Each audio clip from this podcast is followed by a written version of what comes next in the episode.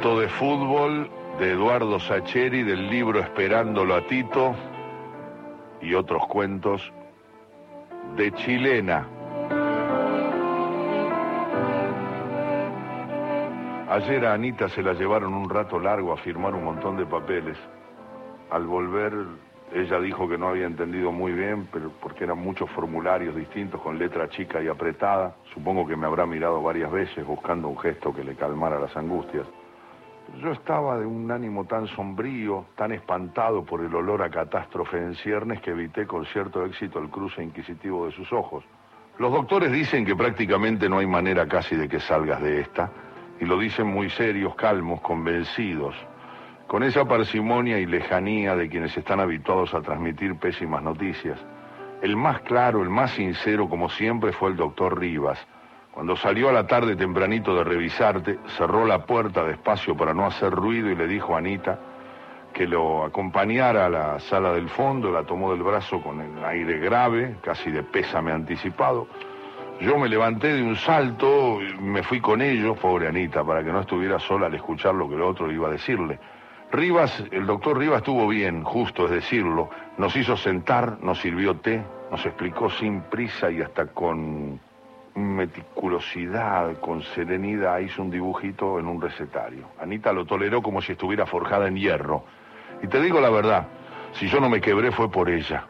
Pensaba, ¿cómo me voy a poner a llorar si esta piba se lo está bancando a pie firme? Cuando el doctor Rivas terminó, supongo que algo intimidado ante la propia desolación que había desnudado, Anita, muy seria y casi tranquila, aunque me tenía aferrado el brazo con una mano que parecía una garra de tan apretada, le pidió que le especificara bien cuáles eran las posibilidades. Y el médico, que garabateaba el dibujo que había estado haciendo y que había hablado mirando el escritorio, levantó la cabeza, la miró fijo y a través de sus lentes chiquitos le dijo, es casi imposible.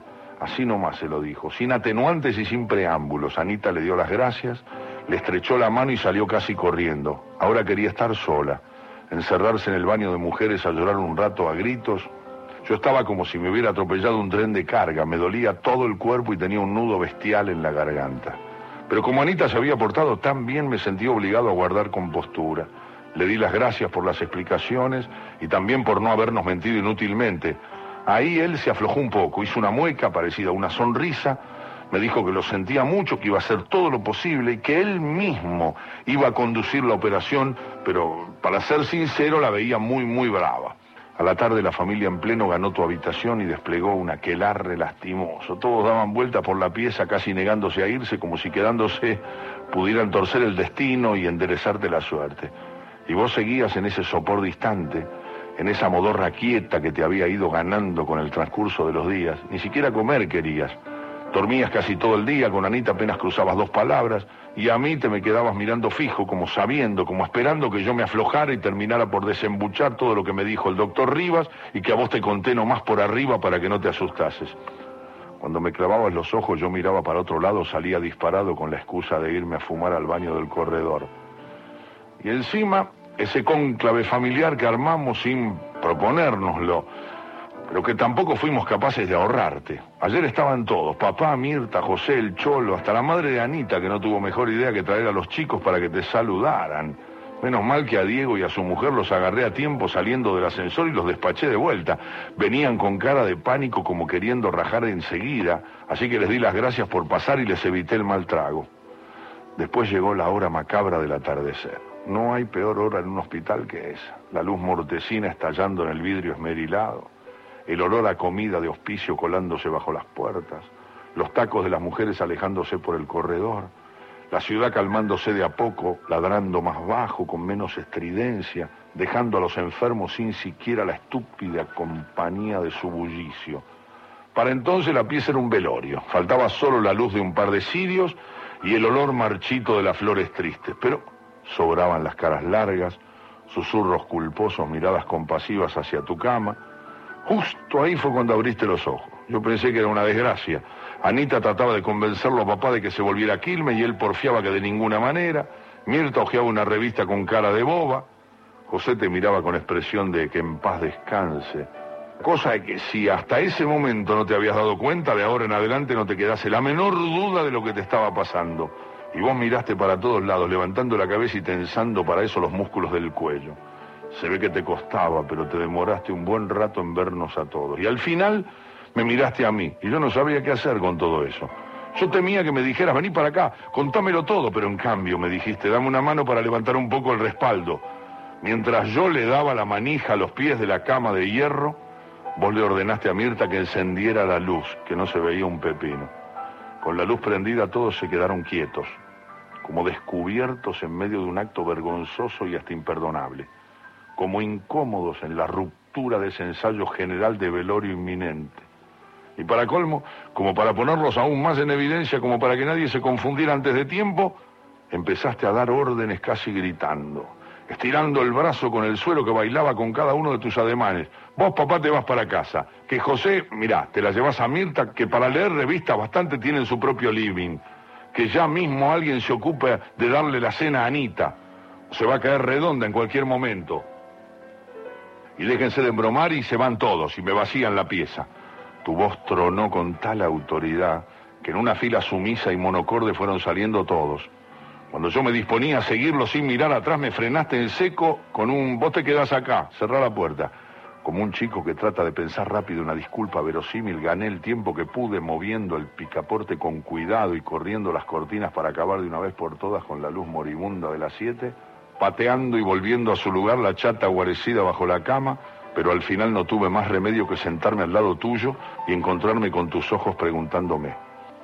Te lo conté todo. Primero traté de ser suave, pero después supongo que me fui aflojando como si necesitara hablar con alguien sin eufemismos tontos, sin buscar y rebuscar atenuantes tranquilizadores, sin inventar al voleo ejemplos creíbles de sanaciones milagrosas. Te relaté cada uno de los diagnósticos sucesivos. El inútil anecdotario del periplo de locos de los últimos dos meses, y el puntilloso pésame velado de los especialistas. Y vos te tomaste tu tiempo. Lloraba, sí, mientras yo seguía el monótono detalle de nuestra pesadilla. Llorabas con lágrimas gruesas, escasas, de esas que a veces sueltan los hombres. Después, cuando por fin me callé, cerraste los ojos, estuviste un rato largo respirando muy hondo. Yo empecé a levantarme de a poquito, casi sin ruido, como para dejarte descansar, queriendo convencerme de que te habías dormido, y ahí pasó pasó una cosa rara. Te incorporaste en la cama con tal violencia que casi me tirás de nuevo a la silla del susto. Me agarraste casi por el cuello haciendo un guiñapo con mi camisa y mi corbata y miraste al fondo de mis ojos, como buscando que lo que ibas a decirme me quedara absolutamente claro. Tu cara se había transformado, como si fuesen suficientes las chispas que salían de tus ojos y ese rojo furioso de tu expresión crispada. Aquella vez, la primera, cuando me agarraste, también era casi de noche. Y también yo estaba cagado de miedo. Me habías mirado fijo y me habías gritado, todavía no perdimos, ¿entendés? Vos atajalo y déjame a mí. Jugábamos de visitantes contra el estudiantil en cancha de ellos. La pica con el estudiantil era uno de esos nudos de la historia que para cuando uno nace ya están anudados. Lo único que le cabe al recién venido al mundo si nació en el barrio es tomar partido con el estudiantil o con el Belgrano, sin medias tintas, sin chance alguna de escapar a la disyuntiva. De ahí para adelante el destino está sellado. La línea divisoria no puede ser transpuesta. Ambos clubes jugaban en la misma liga y los dos cruces que se producían cada año solían tener derivaciones terribles. Para colmo ese año era más especial que nunca. Nosotros, en un derrotero inusitado para nuestras campañas mediocres, ordinarias, Estábamos a un punto del campeonato. Quiso el destino que nos tocara el estudiantil en la última fecha. Con cualquier otro equipo la cosa hubiese sido sencilla, nos bastaba un simple empate y ningún osado delantero contrario iba a estar dispuesto a amargarnos la fiesta a cambio de una fractura. Y menos con el verano por delante y el calor que dan los yesos desde los tobillos hasta la ingle. Pero con el estudiantil la cosa era distinta. Entre argentinos hay una sola cosa más dulce que el placer propio. Y es la desgracia ajena. Dispuestos a cumplir con ese anhelo folclórico, ellos se habían preparado para el partido con un fervor sorprendente que nada tenía que ver con el décimo magro puesto en la tabla con el que despedían la temporada. Lo malo era que lo nuestro en el Belgrano era, por cierto, limitado. No teníamos un gran equipo, dos winners rápidos, un mediocampo ponedor y dos backs instintivamente sanguinarios, capaces de partir por la amistad hasta a su propia madre en el caso de que ella tuviera la mala idea de encarar para el área con pelota dominada. Para colmo de árbitro, lo mandaron al Negro Pérez, un cabo de la Federal que partía de la base, de que todos éramos delincuentes salvo demostración irrefutable de lo contrario. Un árbitro tan mal predispuesto a dejar pasar una pierna fuerte era lo peor que podía sucedernos. Igual nos juramentamos vencer o vencer. También nosotros éramos argentinos y darles la vuelta olímpica en las narices y en cancha de ellos iba a ser por completo inolvidable. El partido salió caldeado. Nos quedamos sin uno de los backs a los 15 minutos del primer tiempo y si tengo que ser sincero, el árbitro Pérez estuvo blando. A los 10 minutos el tipo ya había hecho méritos suficientes para ir preso. Pero su sacrificio no fue en vano. A los delanteros de ellos les habrán dolido sus 15 minutos porque después entraron poco y prefirieron probar desde lejos. La gente estaba en las tribunas hecha un polvorín y había como 200 voluntarios listos para encender la mecha. La cancha tenía una sola tribuna, en uno de los laterales, que estaba copada por la gente de ellos. Los nuestros se apiñaban en el resto del perímetro bien pegados al alambrado. Encima el gordo Napoli, que tenía el pibe jugando de ocho en nuestro cuadro, le sacaba fotos a los del estudiantil y aprovechando los pozos de silencio para que lo oyeran con claridad, les gritaba, gracias, porque esta foto me sirve para poner con todos los insectos que estoy armando. El partido fue pasando como si los segundos fueran de plomo. Yo me daba vuelta casi medio minuto y preguntaba cuánto faltaba. Don Alberto estaba pegado al alambrado y, me gritaba que me dejara de joder y mirar el partido, me iba a comer un gol pavote. Yo era el arquero, pero yo no preguntaba por idiota, preguntaba porque sentía algo raro en el aire, como si algo malo estuviese por pasar y yo no supiera cómo cuernos evitarlo. Cuando terminaba el primer tiempo, mis dudas se disiparon abruptamente. El nueve de ellos me la colgó en un ángulo desde afuera del área, golazo. Sacamos del medio y Pérez nos mandó al vestuario. La hinchada estudiantil era una fiesta y yo tenía una gana de llorar que me moría. Ahora me acuerdo como si fuera hoy.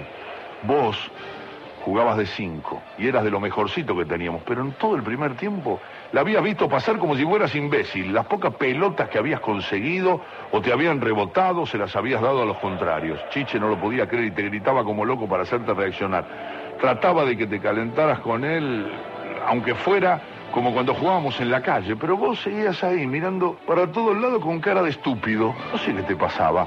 Siempre parado en el lugar equivocado, tirando pases espantosos y cortando el juego con fules innecesarios. En el entretiempo, el gordo Napoli guardó la cámara y nos improvisó una charla técnica de emergencia. La verdad es que habló bastante bien.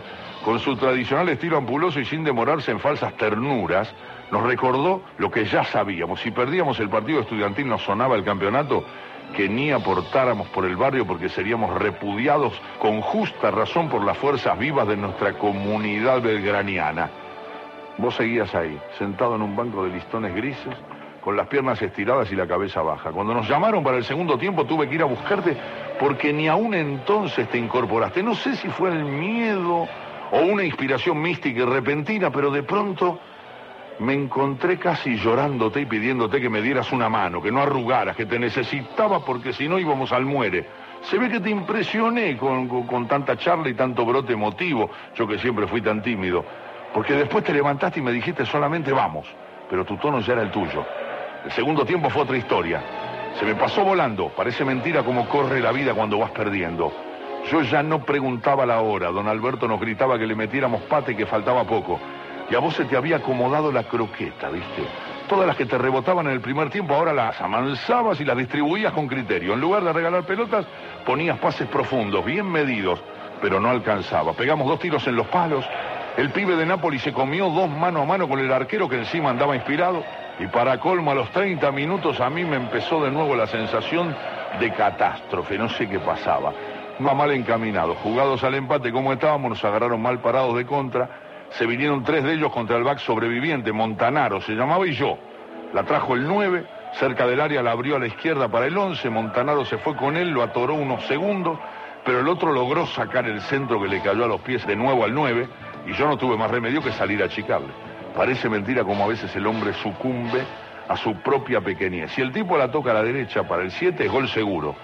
Pero la carne es débil, los gritos de la hinchada, el arco enorme de grande, el sueño de ser él quien nos enterrase definitivamente, mejor amagar, quebrar la cintura, eludir al arquero, estar a punto de pasar a la inmortalidad con un gol definitivo y recibir una patada asesina en el tobillo izquierdo que lo tumbó como un hachazo.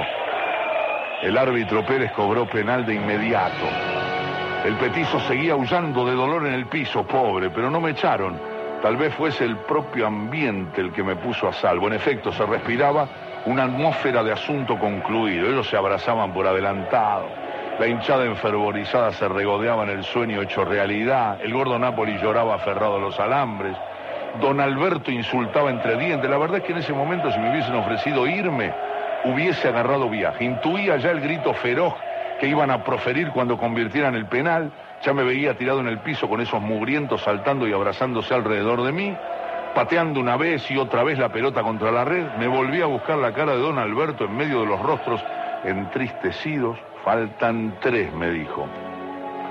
Cuando nuestros ojos por fin se encontraron, me repitió, faltan tres. Y era como una sentencia inquebrantable. Ahí bajé definitivamente los brazos. Un 2 a 0 es definitivo cuando faltan tres minutos y uno es visitante. De local vaya y pase. Aunque tampoco. ¿Y cómo dar vuelta a semejante cosa? Imposible. Me fui a parar a la línea como quien se dirige al cadalso. Me iban a fusilar. Lo único que quería ahora era que pasara pronto. Sacarme de una vez por todas a esos energúmenos borrachos en la arrogancia de la victoria. Y entonces caíste vos. Nunca supe que habías estado haciendo todo ese tiempo del penal y las protestas. O tal vez fueron solo segundos que a mí me parecieron siglos. Pero lo cierto es que cuando levanté la cabeza te tenía delante. Me agarraste el cuello del buzo y me lo retorciste. Me zarandeaste de lo lindo mientras me gritabas, ¡reaccioná, carajo! ¡Reaccioná! Tu cara metía miedo. Era una mezcla explosiva de bronca y de rencor y de determinación y de certeza. La misma que pusiste ayer en la cama y que me hizo acordar de todo esto. Me miraste al fondo de los ojos como para que no me distrajeran el batifondo de los gritos, los cohetes, los consejos de tirate para acá, arquero, tirate para el otro lado, pibe. Cuando te aseguraste de que te estaba mirando y escuchando y teniéndome bien agarrado del cuello, me dijiste, Manuel, atajalo. Atajalo por lo que más quieras. Si vos lo atajás, yo te juro que lo empato. Prometeme que lo atajás, hermanito. Yo te juro que lo empato. Me encontré diciéndote que sí, que te quedaras tranquilo. Y no por llevarte la corriente, nada de eso. Era como si tu voz hubiese llevado algo adherido, como un perfume a cosa verdadera que apaciguaba el destino y era capaz de enderezarlo. De ahí en más ya fui yo mismo. Cumplí todos los ritos que debe cumplir un arquero en esos casos límite. Iba a patearlo Genaro, el dos de ellos, un tano bruto y macizo, que sacaba unos chumbazos impresionantes. Me acerqué a acomodarle la pelota, argumentando que estaba adelantada, la giré un par de veces y la deposité con gesto casi delicado en el mismo lugar en donde la había levantado. Pero a Genaro le dejé la inquietante sensación de habérsela enguarichado o algo por el estilo. Volvió a adelantarse y acomodarla a su antojo. De nuevo dejé mi lugar en la línea del arco y repetí el procedimiento. Pero esta vez asegurándome de estar de espaldas al árbitro, y lo enriquecí el gesto con un escupitajo bien cargado que deposité veloz sobre uno de los gajos negros de la pelota. Genaro, francamente ofuscado, volvió hasta la pelota, la refregó contra el piso y me denunció reiteradas veces ante el juez Pérez. Sabiéndome al límite de la tolerancia, intuyendo que el tipo ya iba incubando ganas de asesinarme, volví a acercarme con ademanes grandilocuentes. Invoqué a viva voz mis derechos cercenados y mientras le tocaba de nuevo la pelota le dije a Genaro lo suficientemente bajo como para que solo él me escuchara que después de errar el penal mi hermano iba a empatarle el partido, que se iba a tener que mudar a la quiaca de la vergüenza, pero que en agradecimiento yo le prometía que iba a dejar de afilar con su novia. Genaro optó por putearme a los alaridos, me dijo de todo, como era esperable de cualquier varón honesto y bien nacido. El árbitro Pérez lo reprendió severamente y a mí me mandó a la línea del arco con un gesto que ya no admitía dilaciones. En ese momento empezó a rodar el milagro. Me jugué apenas a la izquierda, pero me quedé bien erguido. Genaro le pegaba fuerte, pero sin inclinarse, y la pelota solía salir más bien alta. Le dio con furia, con ganas de aplastarme, de humillarme hasta el fondo de mi alma. Tuve un instante de pánico cuando sentí la pelota en la punta de mis guantes. Era tal la violencia que traía que no iba a poder evitar que me venciera las manos. De hecho, así fue, pero había conseguido cambiarle la trayectoria. Después de torcerme las muñecas, la pelota se estrelló en el travesaño y picó hacia afuera a unos 20 centímetros de la línea. Me incorporé justo a tiempo para atraparle y para que los 95 kilos de Genaro me aplastaran los huesos, la cabeza, las articulaciones. Y el árbitro Pérez cobró el tiro libre y me gritó mirándome a los ojos, usted juegue, juegue. No me detuve. Al escuchar los gritos de alegría de los nuestros me incorporé como pude y te busqué desesperado. Estabas en el medio campo totalmente libre de marca. Ellos volvían desconcertados como no pudiendo creer que tuvieran todavía que aplazar el grito del triunfo. Te la tiré mal, pero como andabas inspirado la dominaste con dos movimientos. Levantaste la cabeza, se la tiraste al pibe de Nápoles que corrió como una flecha por la izquierda, sacó un centro bárbaro, bien llovido al área pero uno de ellos la tiró al córner. Era la última. Pérez ya, el árbitro miraba de reojo su muñeca con ganas de terminarlo. Fuimos todos a buscar el centro. Lo mío era un acto simbólico. Si me hubiese caído a mí, hubiera sido incapaz de cabecear con puntería. Al arco me defendía, pero afuera era una tabla con patas. El centro lo tiró de nuevo Napoli, pero esta vez salió más pasado, más abierto y bajó casi en el vértice del área. Y vos estabas de espaldas al arco. El sol ya se había ido y no se veía bien ni la cancha ni la pelota. Mientras estuvo alta, donde el aire todavía era más claro, la vi pasar encima de mí, sin esperanza. Cuando te llegó a vos, supongo que debía ser poco más que una sombra. Parece mentira como todos estos años lo tuve olvidado, porque mientras avanzo en el recuerdo, los detalles se me agolpan con una vigencia increíble. Porque fue justo ahí, mientras yo pensaba sonamos, pasó de largo, ahora la revienta alguno de ellos y el árbitro Pérez lo termina, fue ahí que el milagro concluyó su ciclo legendario. La camiseta con el 5 en la espalda, las piernas volando acompasadas, la izquierda en alto, después la derecha y la chilena lanzada en el vacío. Y la sombra blanquecina cambiando el rumbo, torciendo la historia para siempre viajando y silbando en una parábola misteriosa, sobrevolando cabezas incrédulas, sorteando con lo justo el manotazo de un arquero horrorizado en la certidumbre de que la pelota lo sobraba, de que caía para siempre contra una red vencida por el resto de la eternidad, de que era uno a uno y a cobrar.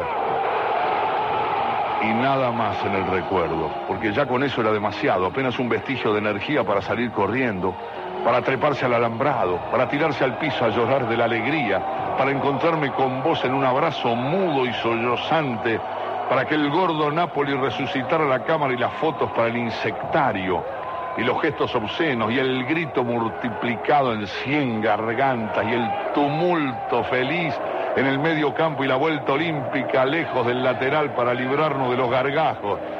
Y ayer a la nochecita, con esa cara de loco y ese puño agarrándome la ropa, me hiciste retroceder 20 años cuando vos tenías 15 y yo 16, a tu fe ciega, al exacto punto de tu chilena legendaria, heroica, repentina, capaz de torcer los rumbos sellados del destino. Ni vos ni yo tuvimos ayer ganas de hablar de aquello, pero yo sabía que vos sabías que ambos estábamos pensando en lo mismo, recordando lo mismo, confiando en lo mismo. Y nos pusimos a llorar abrazados como dos minas, y moqueamos un buen rato hasta que me empujaste y te dejaste caer en la cama y me dijiste, déjame solo, anda con los demás, que van a preocuparse todos. Y yo te hice caso, porque en la penumbra de la pieza te vi los ojos, llenos de bronca y de rencor, llenos de una furia ciega, y me quedé tranquilo. La noche, la noche me la pasé en la capilla de la clínica, rezando y cabeceando de sueño, pero sin darme por vencido. Recién cuando te llevaron al quirófano me fui hasta la cafetería a tomar un café con leche con medias lunas. Me la llevé a Anita, que estaba hecho un trapo, pobrecita. Lógicamente no le dije nada de de anoche, porque pensé que con el batuque que debía tener ahora en el valero me iba a sacar rajando si empezaba a desempolvar historias antiguas de fútbol. A los demás tampoco les dije nada.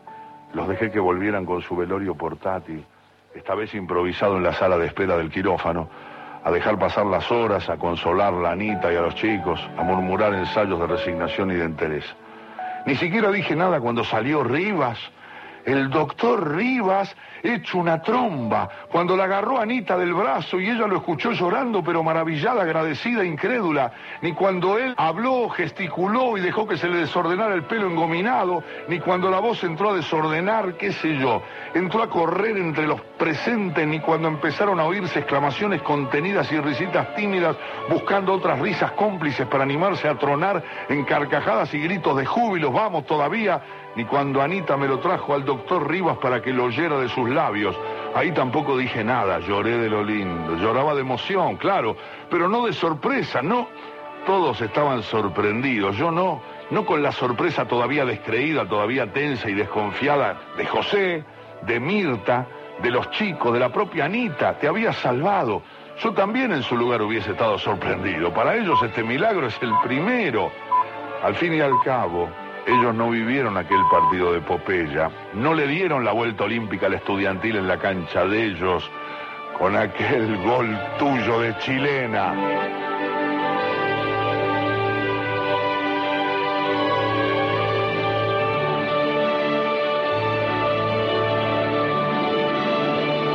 El enorme cuento de fútbol de Eduardo Sacheri, de chilena, cuento de fútbol hermoso de Eduardo Sacheri.